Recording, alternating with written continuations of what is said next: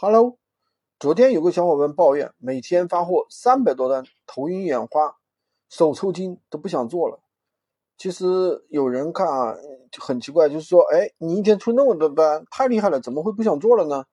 其实都在打打价格战，每单赚个一块钱两块钱，其实出再多单也没用啊，因为你这不可避免的还有一些售后退货，处理起来其实更加的费力费时。基本上坚持不了太久的，所以说闲鱼无货源想要赚钱，光看出单量、曝光量是没有用的，而是怎么样让你的利润最大化。今天呢，就跟大家拆解几个实战的案例啊，大家一定要记得关注我、订阅我的专辑，避免到到时候想听第二遍的时候找不到了。那么首先第一个文案诱导法，比方说你卖一个五金扳手，对吧？有这个普通版的啊，你可能卖个几块钱，七块八，七块八块钱，对不对？然后的话，你有什么高碳的，对吧？那你可能卖个十几块、二十几块，对吧？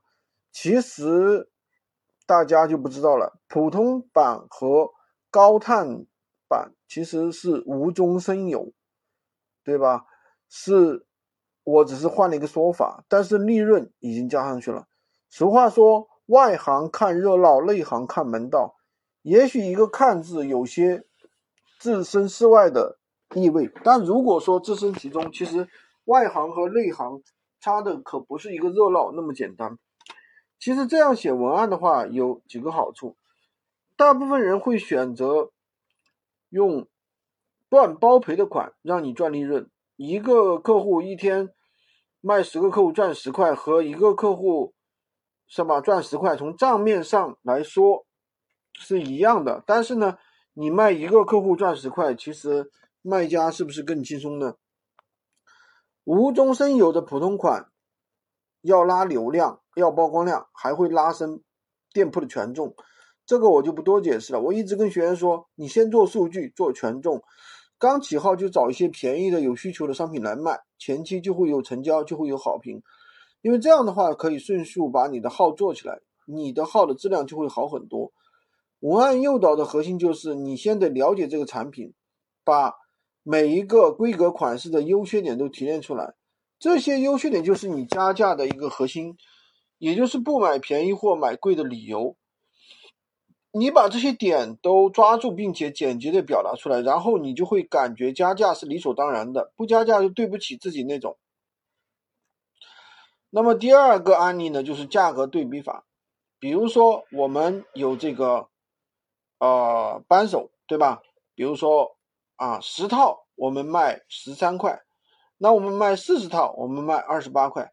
其实呢，这套维修工具我卖出去了一千多套，二十八元一单赚十三元。零一款基本上上面的十三元款基本上没人会买。价格诱导其实就是做心理陷阱。结合规格的一个缺优优缺点，能够引导买家算账，而且跟着你的思路走，你就成功了。第三点呢，就是我们的增量销售法：一根线九块九包邮，第二根线十二块九包邮，第三根线十三块九包邮。那其实你说充电线这个东西，最后用着用着就不知道到哪儿去了。这样的话，其实还不如多买几根，买的越多越便宜，对吧？反正一直让你买到最后。第四个呢，就是我们的价格阶梯法。如果一个价商品分为差、中、优三个等级，有大部分的人会选择中等商品。等级不管有多少，大部分的用户就会选择中间等级的一个选项。这个你们日常购物的话会有体会。比如一个半身镜，商家有五个不同的规格：九块、十二块、十五块、十八块、二十一块。你可以甚至分分别设置为十块、十五块、呃二十块、二十五块、三十块。你会发现，设置固定的差价之后，你的利润上升了。这样卖中间产品的时候，你赚的利润就很爽。如果你卖高价，你赚的就更爽了。再举个例子，还是这个半身镜，商家设置的不同的规格和价格，分值是分别是九块、十二块、十五块、十八块、二十一块。你可以设置为八块、十三块、十八块。二十三块、二十八块，这种情况是你低最低档的价格可能是亏本的，这样的话引流会很爽。流量来了之后呢，确实会出现小部分人派最低派最低价的。如果说你不想贴钱发货的话，可以跟客户说，最便宜的刚才那个卖掉了，现在就剩最后几个了，你是否可以换个最大的，要补点差价，用起来方便点这类的话术。补钱的时候的话，直接闲鱼里面转账就可以了。当然，如果你愿意发货，全当广告费也是可以的。最后几个选项赚钱仍然很爽。注意，规格和对应的价格一定要写清楚啊，不要写的乱七八糟，否则看了就想走。阶梯价格一定有差不多的一个提升，比如说每档加几块钱要一致，或者是差不多，别人才会相信，才会容易。更容易下手。今天的干货呢，虽然短，但是呢，确确实是革核心干货。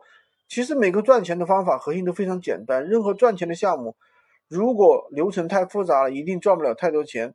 希望今天的分享对你有帮助。喜欢金哥的可以订阅我的专辑，关注我，当然也可以加我的微三二零二三五五五三五，领取闲鱼快速上手笔记。